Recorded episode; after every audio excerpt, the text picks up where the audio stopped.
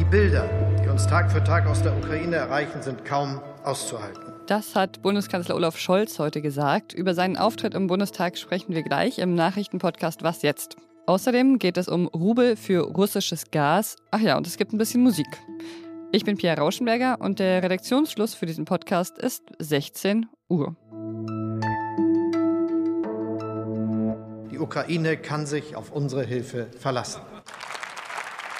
Das hat Bundeskanzler Olaf Scholz heute in der Generaldebatte im Deutschen Bundestag zum Haushalt 2022 gesagt. Er höre die Stimmen derjenigen, die eine Flugverbotszone oder NATO-Friedenstruppen in der Ukraine forderten, aber wir werden dem nicht nachgeben. Die NATO wird nicht Kriegspartei. Da sind wir uns mit unseren europäischen Verbündeten und den Vereinigten Staaten einig. Heute ist auf Zeit Online außerdem ein Interview mit Scholz erschienen. Ein guter Moment also, mal einen Blick darauf zu werfen, wie er in diesen schweren Zeiten seine Rolle als Kanzler so ausfüllt. Dazu prädestiniert ist mein Kollege Michael Schlieben. Er beobachtet die SPD und auch Olaf Scholz schon seit vielen Jahren und berichtet über sie. Hallo Michael. Hi, grüß dich. Manche Leute sagen ja, gerade teilen sich Annalena Baerbock und Robert Habeck das Kanzleramt und machen das ganz gut. Welchen Eindruck hattest du heute von Scholz? Hat er sich das Kanzleramt zurückerobert? Naja, also äh, ganz kurz, bevor ich zu Scholz komme, muss ich kurz zu Habeck und äh, Baerbock was sagen. Also man darf dann auch, glaube ich, nicht den Lindner vergessen, wenn man jetzt über andere wichtige, einflussreiche Menschen nimm, äh, spricht, weil dessen Rolle in den letzten Tagen gerade nicht zu unterschätzen war. Zum Beispiel mit seinem Tankrabattvorschlag oder auch dadurch, dass er das Budgetrecht in dieser Regierung hat. Aber okay, zu Scholz. Also, naja, zurückerobert. Er ist kein, kein Zampano, einer, der mit markigen Sprüchen im Parlament steht und seine Macht demonstriert. Mhm. Er war so in der Generaldebatte, wie wir ihn kennen, nämlich ruhig, sachlich, in vielen Details sehr fachkundig aber jetzt auch nicht besonders überraschend oder mit irgendeinem Knalleffekt. Und man merkt auch, dass er, dass er seine beiden Koalitionspartner durchaus unter Kontrolle hat. Also, dass er da ganz gut in dieser heterogenen Koalition die äh, unterschiedlichen Interessen vereint. Ne? Und auch bei, letzter Satz dazu, äh, bei Friedrich Merz hat man das gemerkt, dem Oppositionsführer. Der nimmt Scholz schon ernst, hört sehr aufmerksam zu und freut sich, wenn er von ihm direkt angesprochen wird. Also du findest, dass diese zurückgenommene, scholzige Art jetzt auch ganz gut passt zu der aktuellen Situation, wo ja manche Menschen sich auch ein bisschen mehr Pathos, ein bisschen mehr Engagiertheit wünschen von ihm. Naja, man kann sich den Kanzler ja auch, auch nicht backen. Und zur Krise ist es bestimmt im Zweifel, glaube ich zumindest, besser, wenn man ein bisschen nüchtern und nachdenklich ist, als wenn man total aufgeladen ist und ja, zu, zu weitreichende Entscheidungen oder zu weitreichende Ankündigungen macht, die man zurücknehmen muss. Ja, nee, das stimmt. Ähm, Scholz wurde ja auch von unseren Kolleginnen Tina Hildeband und Heinrich Wefing interviewt und in dem Interview hat er ja. dann auch nochmal ausgeschlossen, dass Deutschland sich kurzfristig von russischem Gas und Öl unabhängig macht. Da stünden Hunderttausende Arbeitsplätze auf dem Spiel, hat er gesagt. Dass die deutsche Regierung in diesem Punkt noch nicht bereit für Sanktionen ist, das stößt natürlich auf viel Kritik, nicht nur aus der Ukraine. Und äh, viel Kritik gibt es auch dafür, dass Scholz eine Flugverbotszone über der Ukraine weiterhin ausschließt. Findest du, er schafft es, diese Position zu rechtfertigen?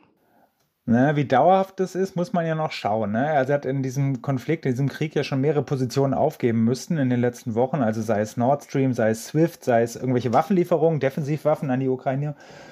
Und man hört manchmal schon Andeutungen, zumindest aus Regierungskreisen, dass es als allerletzte Option natürlich noch möglich sein könnte. Also, ähm, Zum Beispiel, wenn Chemiewaffen eingesetzt würden oder so. Ja, genau. Irgendwelche ABC-Waffen, da gibt es ja noch verschiedene schlimme Dinge. Allerdings hat er natürlich auch, du hast schon total recht, hat er diese Position, die, die wir gerade besprochen haben, heute auch im Bundestag nochmal sehr offensiv für seine Verhältnisse verteidigt. Also es gibt, wird keine Flugverbotszone geben, keine Friedenstra äh, Friedenstruppen, sogenannte Friedenstruppen man muss schon auch sagen, mein Eindruck ist, dass es mehrheitsfähig ist. Also sowohl in der Regierung als auch in der Opposition. Also die CDU hat es zum Beispiel auch betont, dass sie, dass sie keinen, sich an keinem Krieg direkt beteiligen möchte. Dann äh, danke dir, Michael, bis hierhin. Ja, gerne. Der russische Präsident Wladimir Putin will, dass unfreundliche Staaten russische Gaslieferungen bald in Rubel bezahlen statt in Dollar oder Euro. Unfreundliche Staaten, das sind dann zum Beispiel die USA oder auch die EU-Staaten, also Staaten, die Sanktionen gegen Russland verhängt haben. Die genauen Details will die Regierung und Notenbank in Moskau innerhalb einer Woche klären. Aber was Putin mit dieser Aktion eigentlich bezweckt, das habe ich jetzt schon mal Zacharias Zacharakis gefragt. Er ist Wirtschaftsredakteur bei Zeit Online. Es ist noch nicht ganz klar, was der russische Präsident mit dieser Entscheidung bewirken will, aber es steht fest, dass die Unternehmen, die internationalen Unternehmen, die in Russland Erdgas einkaufen, künftig eine Menge Rubel benötigen, um eben ihre Rechnungen zu begleichen. Und diese Rubel würden sie normalerweise auf den internationalen Devisenmärkten kaufen. Aber es ist nicht so, dass jetzt ähm, Rubel dort gerade noch eine ja, äh, flüssig gehandelte Währung ist. Insofern bleibt noch ein großer Verkäufer für äh, Rubel übrig und das ist die russische Zentralbank. Aber das ist ja eigentlich das ja, Verrückte an der Sache. Die russische Zentralbank unterliegt natürlich den Sanktionen, die wir ihr auferlegt haben. Insofern ist es natürlich ein kluger Schachzug, wenn jetzt ähm, es so ist, dass deutsche Unternehmen mit äh, Dollar oder Euro dann äh, Rubel bei der russischen Zentralbank einkaufen und die wiederum mit äh, diesen Fremdwährungen versorgen. Also das ist natürlich ein Effekt, den man dadurch erzielt, den Putin dadurch erzielt. Und zum anderen ist es so, wenn Rubel an den Devisenmärkten gekauft werden, dann stützt das den Wechselkurs des Rubel. Äh, die Nachfrage ist ja erhöht und insofern dürfte das äh, eventuell die russische Währung dann äh, stabilisieren. Der Krieg in der Ukraine wirkt sich auch auf die weltweite Ernährungssituation aus. Ein Drittel der globalen Getreideexporte kommen aus Russland und der Ukraine. Besonders ärmere Länder, also zum Beispiel Ägypten oder der Libanon, sind von der Einfuhr von Getreide aus der Ukraine abhängig. Darüber haben wir hier im Podcast aber auch schon gesprochen. Um die ukrainischen und russischen Ausfälle auf dem weltweiten Getreidemarkt zu kompensieren, sollen die europäischen Landwirte jetzt mehr produzieren. Und dazu will die EU-Kommission den Landwirten erlauben, dass sie zusätzliche Flächen bewirtschaften. Flächen, die eigentlich für den Artenschutz brach liegen sollten. Darüber spreche ich jetzt mit Christiane Grefe. Sie ist Reporterin in der Hauptstadtredaktion der Zeit und beschäftigt sich intensiv mit Landwirtschaftsthemen und Ökologie. Hallo Christiane. Ja, hallo, ich grüße dich und unsere Hörer. In der Ukraine, der Kornkammer Europas, herrscht Krieg und das führt eben auch dazu, dass es in vielen Ländern Lebensmittelknappheit gibt. Um drohende Lücken durch Putins Krieg jetzt also auszugleichen, müssten andere Länder ihre Produktion steigern. Aber, aber welche? Ja, das ist eine Frage, die scheint sehr klar auf der Hand zu liegen, aber tatsächlich lässt sie sich so einfach nicht beantworten. Ähm, sie spricht tatsächlich dieses riesige Drama an, dass jetzt das passiert, was viele vorausgesagt haben, dass nämlich Klimakrise, Epidemien und Kriege zusammenkommen und sich gegenseitig hochschaukeln und das vom Nahen Osten bis Ostafrika und Südostasien in so vielen Regionen, dass das Welternährungsprogramm nicht mal hinterherkommt und zum Beispiel im Jemen äh, Lebensmittelrationen halbiert werden äh, mussten. Also die Hungerkrise, die wir immer im Futur beschwören, die ist jetzt da und die droht sich noch weiter zu verschlimmern. Und dann denkt man natürlich, äh, Produktion steigern und Sicher ist es auch möglich in einigen Ländern Afrikas, wo die Landwirtschaft seit langem vernachlässigt wurde, auch in, in den USA, in Kanada, Indien, Australien, diesen Staaten, in denen eben sehr viel Weizen produziert wird und allem voran auch in der EU könnte man sicher durch besseres Saatgut noch ein bisschen was rausholen. Aber grundsätzlich sind all diese Hochertragsländer ja mit den klassischen Methoden der Intensivierung und der Mehrproduktion längst an ökologische Grenzen geraten und haben außerdem selbst mit den Folgen des Klimawandels zu kämpfen. Jetzt werden ja auch Stimmen laut, die sagen, man müsse den Green New Deal in der EU aussetzen. Und ähm, das sieht so aus, als ob die Kommission das auch machen könnte. Das heißt also, dass sie in Zukunft nicht weniger Pestizide einsetzen, wie es eigentlich geplant war, sondern vielleicht sogar mehr. Könnte das nicht auch helfen, die drohende Ernährungskrise erstmal zu bekämpfen?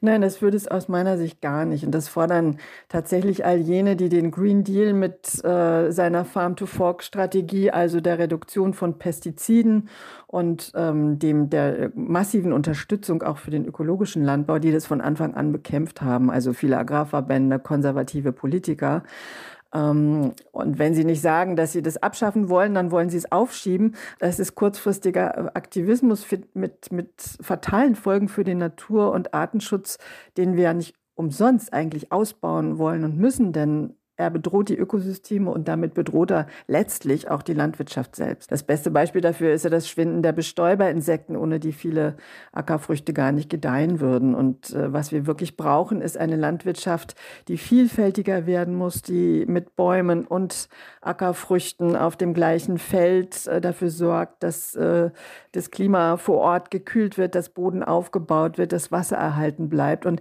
das muss überall in der Welt passieren, sodass man eben auch nicht nicht mehr so massiv wie heute auf die Importe von immer den gleichen Getreiden, nämlich Weizen und Mais, angewiesen ist. Äh, das ist ein langer Weg und deswegen muss da auch jetzt dringend gegangen werden und darf nicht wieder aufgeschoben werden. Das klingt vernünftig, aber tatsächlich auch nach einem etwas längeren Weg. Was wäre denn kurzfristig ein Ansatzpunkt? Also erstmal kurzfristig ähm, müsste man vor allen Dingen darüber reden, dass wir weniger Fleisch essen. In der Europäischen Union zum Beispiel werden 60 Prozent des Getreides verfüttert. Also die gehen in die Exportproduktion oder auch die, die lokale Produktion für, für Fleisch. Und dieses äh, Getreide könnte man zumindest teilweise eben auch selbst verzehren oder auch die, die Eiweißprodukte. Und dann würde man ähm, sehr viel mehr Getreide exportieren können, direkt und unmittelbar.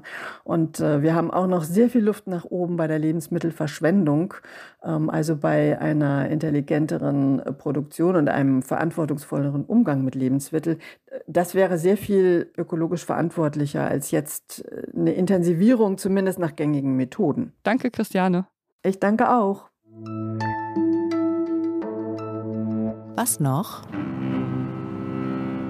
Er sitzt mitten zwischen Ruinen und spielt Bach. Der Cellist Denis Kacharevtsev kommt aus Kharkiv und will mit dieser Aktion Aufmerksamkeit auf seine Heimatstadt lenken und Geld für deren Wiederaufbau sammeln. Kharkiv liegt im Osten der Ukraine und war mal die Stadt, die als intellektuelle Hochburg der Ukraine galt. Der Cellist ist nicht der erste Anwohner, der musikalisch auf den Krieg antwortet. Ende Februar ging schon mal ein Video online äh, von einem Jungen, der in der Kharkiv in der Hotellobby sitzt und dort Klavier spielt. Ich kann mich nicht so wirklich entscheiden, ob ich die beiden Videos eher hoffnungsvoll finde, was sie, glaube ich, sein sollen, oder einfach unfassbar traurig.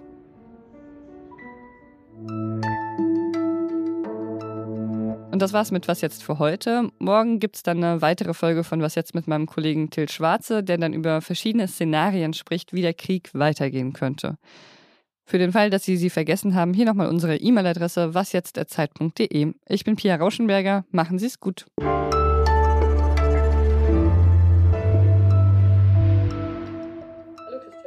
Ja, hallo, ich grüße dich. Und vor allen Dingen, noch, Entschuldigung, nochmal, Entschuldigung, das Nochmal, okay.